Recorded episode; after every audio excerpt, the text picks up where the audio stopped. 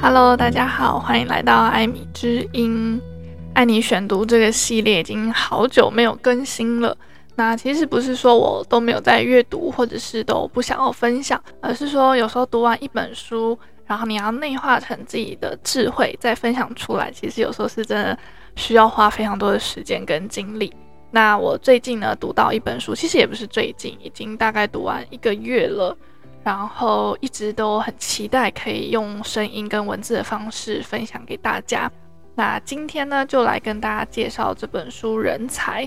那《人才》这本书，我其实是在别的 podcast 听到这本书的。那也是一样，透过那个 podcast 主持人的分享，让我了解到说，哦，其实我们生命当中每一个人都是在挖掘人才的过程。然后我们每一个人呢，也都是人才。可是可能有时候不见得知道自己是什么样子类型的人才，所以不管是在求职啊，或者在工作，或者在生活的过程当中，我们就会觉得很迷茫，或者很迷失，甚至会觉得很没有自信。可是读完这本书之后，我觉得不见得只是一本很实用的工具书，教你怎么样去判断人才，教你怎么样成为一位人才的工具书而已。我觉得它更多的是去跟我们分享价值观上面的差异。而且这本书的两位作者呢，我觉得都非常的厉害，他们的人生经验还有生命历程，我觉得都是非常值得我们去学习的。所以，即便你也许不是一位雇主，或者是你也没有要求职的需求，都还是非常推荐大家可以去读这本书，因为它绝对可以让你在书里找到自己的价值，然后也可以更知道说该怎么样把自己的价值发挥到最大化。那我就先来分享一下这两位作者，他们分别呢是戏骨的创业者 Daniel Gross。那他在十八岁的时候呢就成立了新创的科技公司，后来呢也将公司卖给了 Apple。二十三岁就成为 Apple 的高阶主管。那他致力于挖掘世界各地的人才跟新创风险投资的公司。那另外一位呢是 Tyler Cohen，他是 George Mason University 的经济学教授。领导了将近两百位的员工，并且管理一个名叫“新兴创投”的单位。那他也致力于挖掘并且资助拥有改变世界想法的人才，而且大部分都是年轻人。那这两位作者他们的年纪上面其实是有一点落差的，可是你透过书中他们的对谈啊，或者是他们的文字，就可以发现说。哇，两位天才，或者是创业家，甚至说是一个人才的挖掘家，他们两个思想上面的碰撞是非常非常的有趣的，而且非常多智慧是我们可以去学习的。好，那刚刚呢有跟大家分享说，我觉得这本书除了可以让我们知道说要怎么样去挖掘身边的人才啊，或者是要怎么样让自己成为人才，我觉得它里面提到很多很值得让我们细细思考的问题，例如说他说。发掘人才是一门艺术，也是一门科学，或者是一个人的真实性格，其实会在周末的时候显露。还有，要改变自己的内心的种族偏见，就不要假装自己非常了解种族问题。诸如此类，就是很多看似好像很简单，听起来没有什么的文字，其实背后都有非常多可以让我联想到，或者是运用在生活中的智慧。那还有像是大家很常讨论的，学历重不重要？在面试的过程，我到底要怎么样表现才会让人家留下好印象？努力和选择哪一个重要呢？或者是说人脉到底有没有用之类的问题，我觉得都可以在书中找到答案。那这些问题我今天不会讨论，因为我觉得有更多的价值观探讨可以跟大家分享。所以如果说你还是对于这样子的问题感到很迷惑的话，我觉得也是可以去买这本书。我觉得你一定可以透过自己的智慧理出属于自己的一套理论。好。那我想要先来跟大家分享一下我最喜欢的部分。其实，在读这本书的时候，前面我没有觉得特别的新奇，就觉得就是在读书，然后了解作者们的想法。可是呢，一直读到最后，我觉得很感动的是，作者说，很多人都说给一个人鱼吃，不如教他如何钓鱼。但事实上呢，教他如何钓鱼的价值，并没有我们想象中的高。那这时候你可能会想说，那要怎么做，我们价值才会提高？作者提到了，他说帮助他创办一家能够养活几百万人的渔业公司，教他如何雇佣人才，把渔业公司经营得更好。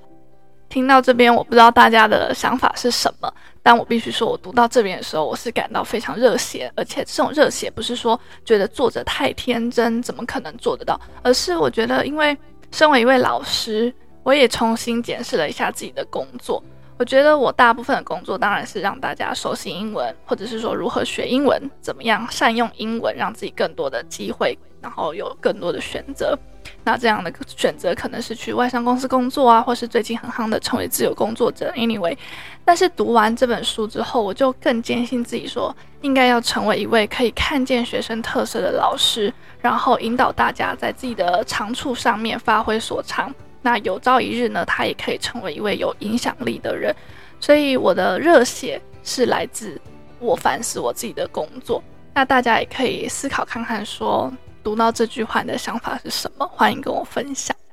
好，那就按照惯例，我一样选出几个我觉得很有意义的论点向下讨论。可是我觉得真的非常的困难，因为这本书很厚一本，里面几乎没有什么很水的章节。我觉得每一页每一个章节。都有非常多值得思考的论点，那我就一样挑几个，剩下的就交给大家回去阅读了。那我们先来了解一下为什么人才的概念很重要。因为其实作者说，每个人在努力展现自身的才能的同时呢，其实也在努力发掘他人的才能。举例来说呢，如果我是一位雇主，当然我就必须要清楚知道说，诶，哪一类型的人才适合这个公司，或是适合这个职位。那即便对很多企业来说，不讨喜的性格，在不同产业或者不同位置，可能都会有非常有用的人才。那像书中就有两个章节，他就特别去强调说，有一些性格或者是身份的人，对于很多企业来说，并不是那么的喜爱。可是其实他们也是非常有潜力的人才。那这个部分我们待会再来聊。那相反的呢，如果我们今天只是一位社会新鲜人，你觉得我们还有必要培养辨识人才的能力吗？其实我觉得是有必要的，因为其实我们在刚出社会的时候，判断人才或者是我们在找工作的时候是没有太多的选择的。我们可能就是会去选一个钱多事少、离家近，或者是薪水比较多，或者是反正每个人都会有自己的 criteria。可是呢，第一个工作其实非常的重要的。我觉得，与其去挑这件事情多不多，或者是薪水高不高，我觉得更重要的是，大家要去学会怎么样判断你的主管或者是你的上司，因为未来你就是要跟着这些人学习，跟着这些人共事。那大家应该有听过一句话说，第一位主管是会影响你未来职业发展的非常重要的一个关键人物。所以我常常也会建议很多社会新鲜人说，诶，你的第一份工作。你不要太快就定下来了，你一定要去深入的了解你的主管是什么样子的人，你才有办法有一个很好的榜样。那对于你未来的求职过程也会更加的顺利，甚至我会说它会影响你这个人的职业发展非常重要的一个关键。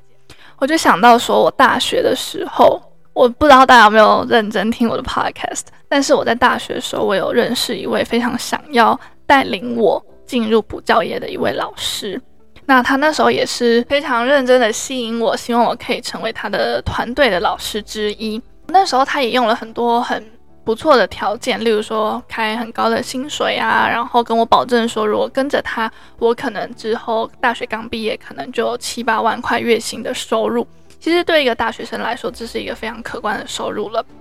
但是在跟他共事大概两个月之后，我就发现这个人他并不是我想要一直追随的对象，可能对我来说他有一些可能不见得我那么欣赏的特色或者是个性，所以我就选择出国念书，我就选择说，那我们的合作先告一段落。那我非常感谢我那个时候自己的坚持，因为如果说我继续跟着他，我的价值观或者是我的思想或者是我的思考模式就会跟他一模一样。那我既然已经没有那么欣赏他了。那我未来很有可能成为他这样子的人的时候，我觉得对于我这个人的一生会有非常多负面的影响。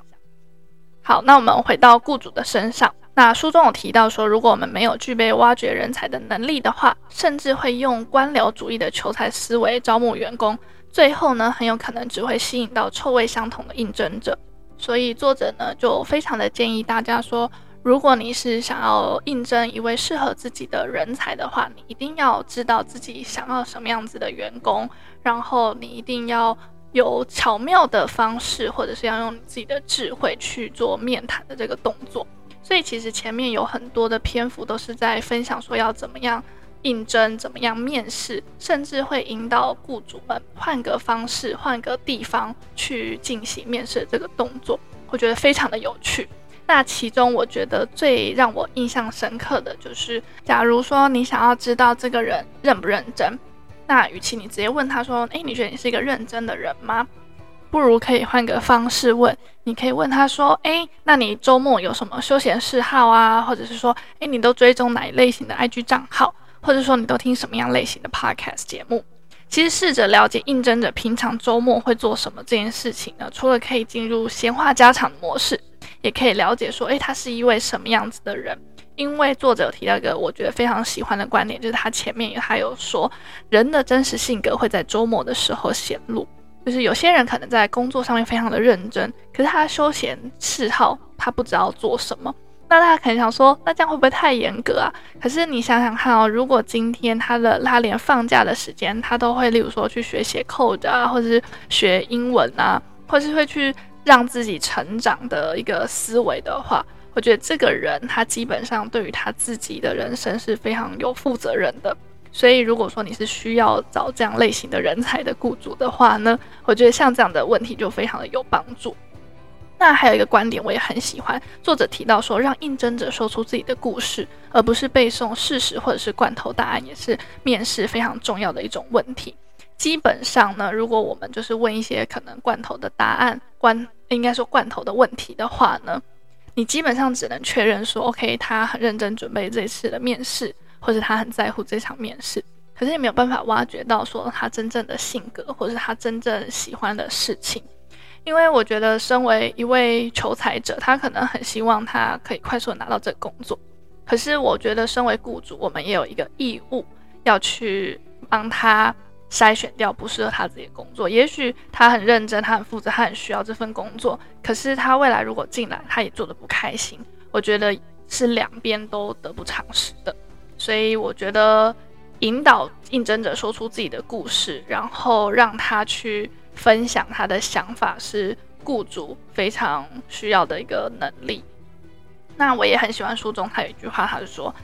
平淡无奇的问题啊，只能引出平淡无奇的答案。”所以这个部分，我觉得雇主需要花一点心力去设计题目，或者是。你对于这个应征者一定要有足够的好奇心，因为当你有足够的好奇心，你们的对谈会非常的自然，然后你也可以让他感受到你的真诚，感受到说，哦，你真的想听我的故事，也会引导他去放松，然后引导他说出他自己真实的想法。那我们就很可以透过这样子的想法去判断说他是不是自己适合的人才了。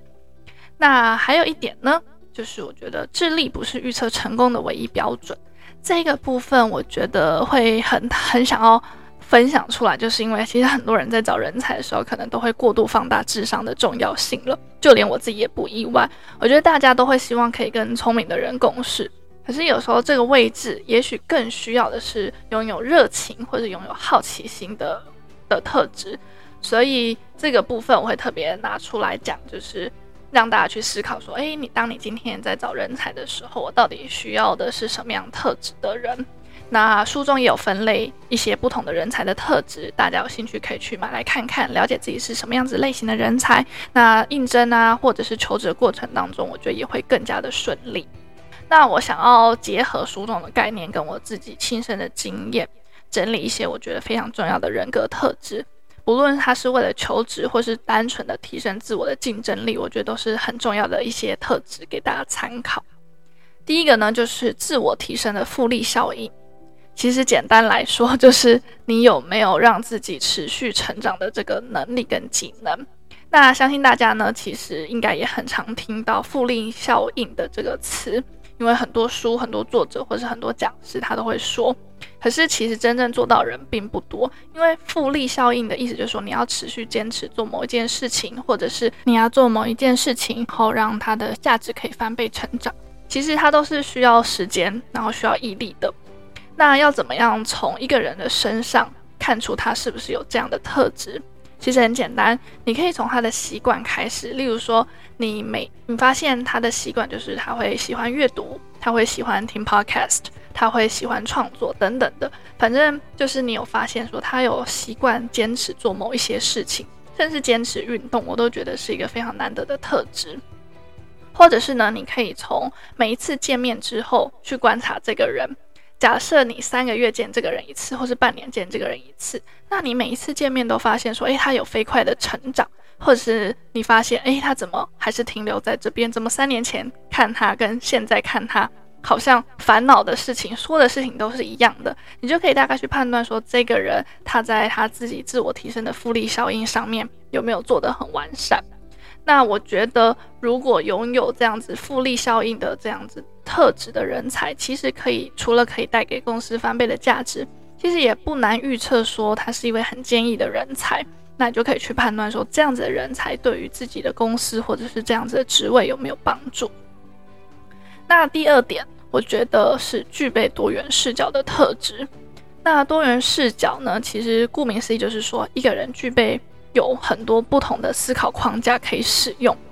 那我觉得，在这个发展非常快速、文化又非常多元的时代，如果我们只习惯用一种视角看待这个世界，或者是看待每一件事情的话，其实你可以预测到说，这样子的人，也许也许在特定领领域可以很杰出。可是，我觉得这样子的人，他同时也是缺乏同理心的，甚至他会有出现那种井底之蛙的现象。因为他就认为他的所学或者他看到世界就是全世界。那针对这点呢，作者也有特别提到说，身为一位雇主，他觉得有这样子具备多元视角的能力呢，其实不仅可以发现不同的人才，还可以学到说，诶，如何更好的带领自己的员工。那如果说要具备这样面对不同文化、不同议题都还有不同的思考模式，其实并不是件很容易的事情。那我自己就有思考说，我自己到底有没有具备这样子的技能？我可以很大方的跟大家分享说，其实我觉得我以前就是可能大学时期是并没有这样子的能力的。我觉得我是属于一个价值观，我就可能会套用在很多事情身上。我真的不避讳跟大家说，我真的觉得我以前是非常无知的。可是后来呢，我透过旅行，我透过跟不同的人的交流。我觉得我已经渐渐具备这样子的技能了，所以后来很多朋友在跟我对谈的时候，他们很常会说：“哇，Amy 跟你聊完觉得很开心，觉得好像没有那么难了。”举例来说，之前有一个朋友跟我分享说，他的自闭症的小孩跟他有妥瑞氏症的小孩。然后他就跟我分享，他觉得很难过，因为他的小孩在学校他都被欺负啊，等等，他真的很受伤。那我记得我好像就是跟他说，可是那是我们觉得他很受伤啊，也许你的小孩觉得很快乐，他根本就不在乎别人的眼光。那事实也证明，就是他的小孩其实在他的世界过得很快乐，他就算被学生画画在自己的身上等等的，他也都觉得没有关系，他也不 care。所以有时候。换个方式去思考，或者去看待某一件事情，除了可以让自己过得更好，让自己的心情更愉悦之外，我觉得你会让自己的心胸更宽大，你就会对于发生在自己身上的事情没有感到那么的绝望了。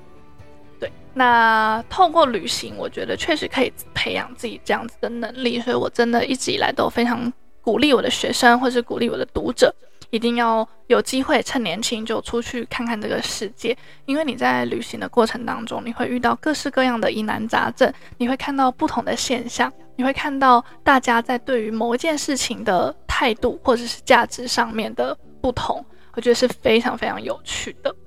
那最后一个论点想要跟大家分享的呢，是作者提到说，真正的障碍是大多人心中的自满想法。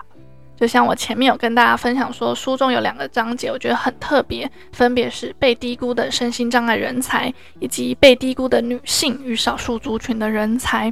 那我觉得，不管是身心障碍啊、少数族群或者是女性，其实作者都花了蛮多的篇幅跟我们分享说，诶，这些人才为什么被低估？那我们该怎么样避免自己错过这样的人才？甚至分享说，我们该如何放下内心的成见，与这些被低估的人才共事。我会特别把这点拿出来，就是因为我觉得我自己身边或者是我看到的或经历到的，有太多人因为不理解而造成非常多内心的创伤，甚至造成很多的遗憾的事件。举例来说，像第六十七集，她不笨，她是我妹妹。乐米来分享说，他自己身心障碍者的妹妹在求职路上频频碰壁的经验，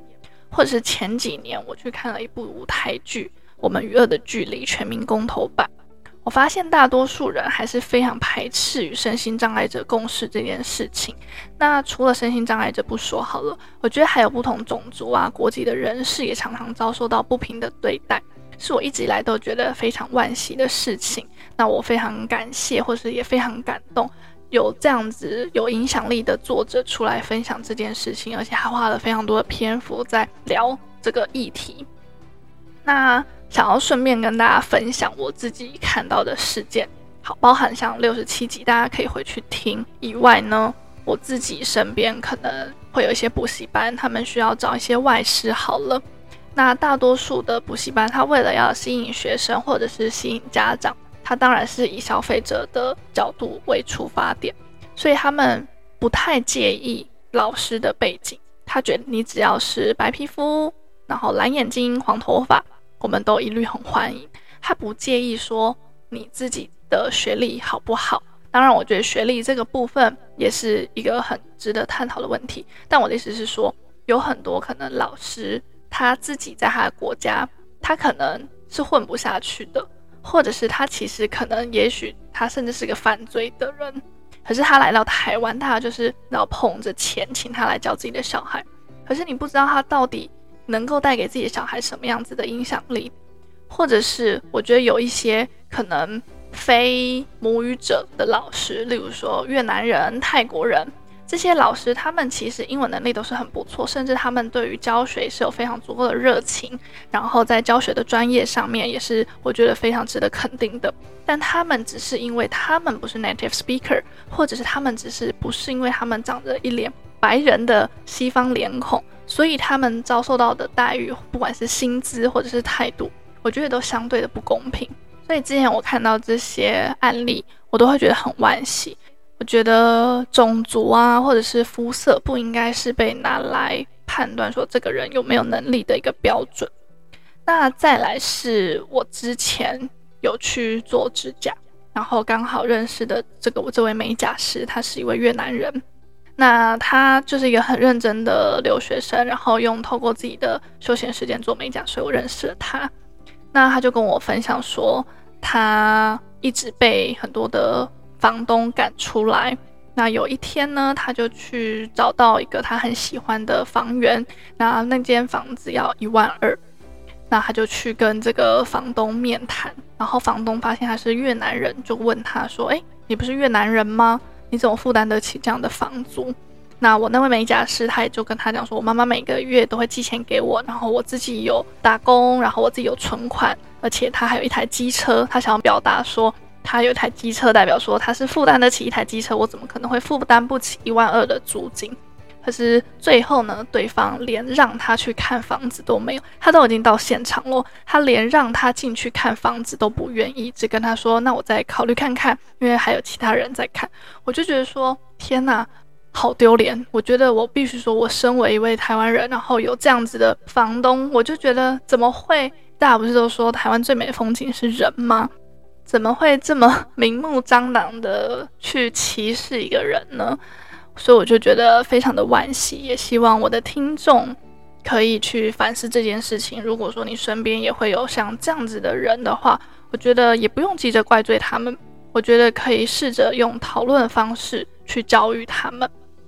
那刚刚还有跟大家分享到我们与恶的距离的全民公投版，那这个很有趣，它不是给你一个。就是很确定的结局，它总共有四个版本的结局，那还会依照现场的人的投票来决定说他们最后要演出哪一个版本。那我自己去看的那个版本，最后他们投票出来的结果是，他们不想要跟这样子有精神疾病的人共处，所以他们最后演的版本也是这个。那最后演员还是主角，他们有出来说，这个版本是他们演过最常见的，也就是说，在他们巡回的表演里面，其实大多数人是没有办法接受跟有精神疾病的人共事的。那我就反思了一下，我就觉得说，也许这个社会如果可以多多看见这些人的价值的话，是非常有意义的事情。那我也希望大家不要只是。抱持着同情或者是怜悯的心态，因为其实这些人就算他们有一点精神疾病，或者他们有一点身心障碍，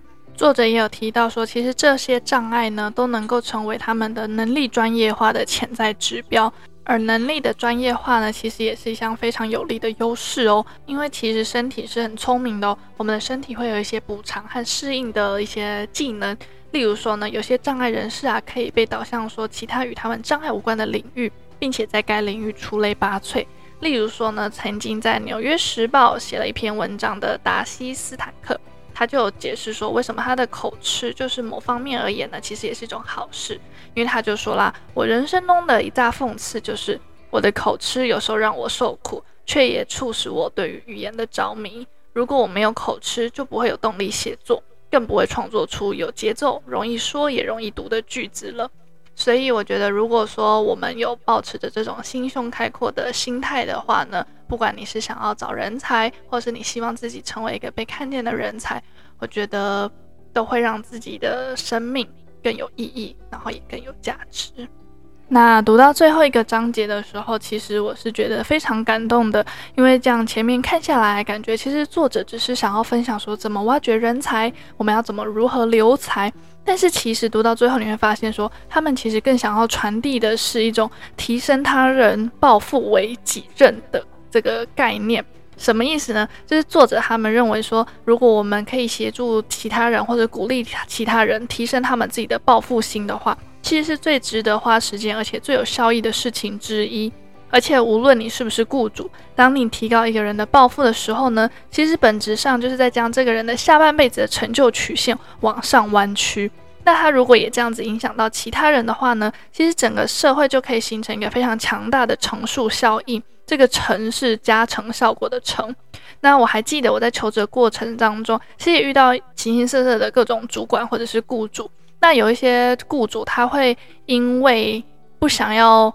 替换人才，或者是他不想要让他自己的店内的流动率太高，因为他觉得他已经花心力培养你这么好用的人才，他不希望你离开，所以他可能就会灌输一些我觉得不是很好的价值观。例如说，他可能会跟说：“诶，你现在很好啊，那你现在很安逸，很棒啊，等等的。”可是他并没有鼓励他，让他有更多的报复心。如果他今天更有报复心，他会一直成长茁壮。也许他会离开这家店，可是谁知道？也许他出去之后，他可能创业了，或是他去了更好的公司、更大的公司。那也许他创造出来的价值，或是他影响到的不同人，会带来更多不同的影响。所以我觉得，不管你是不是雇主，我觉得就算我们只是一个平凡人，只要我们的一句话可以影响身边的人，让身边的人都有这种追求暴富的这个心态的话，整个社会的氛围，还有社会的价值，我觉得也会越来越高。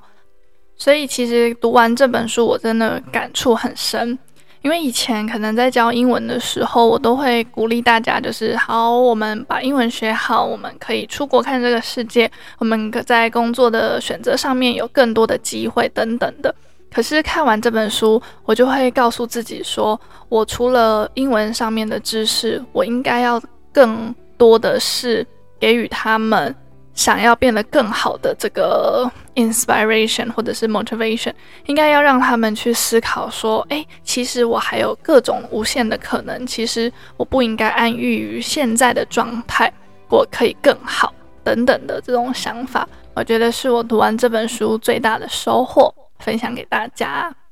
那今天这本书真的有太多我觉得很值得去聊的问题，或者是很值得去聊的方向。那也期待大家去买了这本书之后呢，可以来跟我分享你的想法。那艾米之音这一集呢，也要在这边结束了。如果你喜欢今天这集的分享的话呢，请不要吝啬帮我五星好评加留言，可以分享到自己的现实动态，或是分享给有需要的朋友。如果你想要看我更多的日常生活，可以到我的 Instagram 追踪我，也可以在我的 Line Official 官方账号追踪我的英文教学平台。那最后，如果你想要支持我继续创作，每周周更的话呢，也可以到以下的链接赞助我，让我知道。那艾米金，我们下集再见喽，拜拜。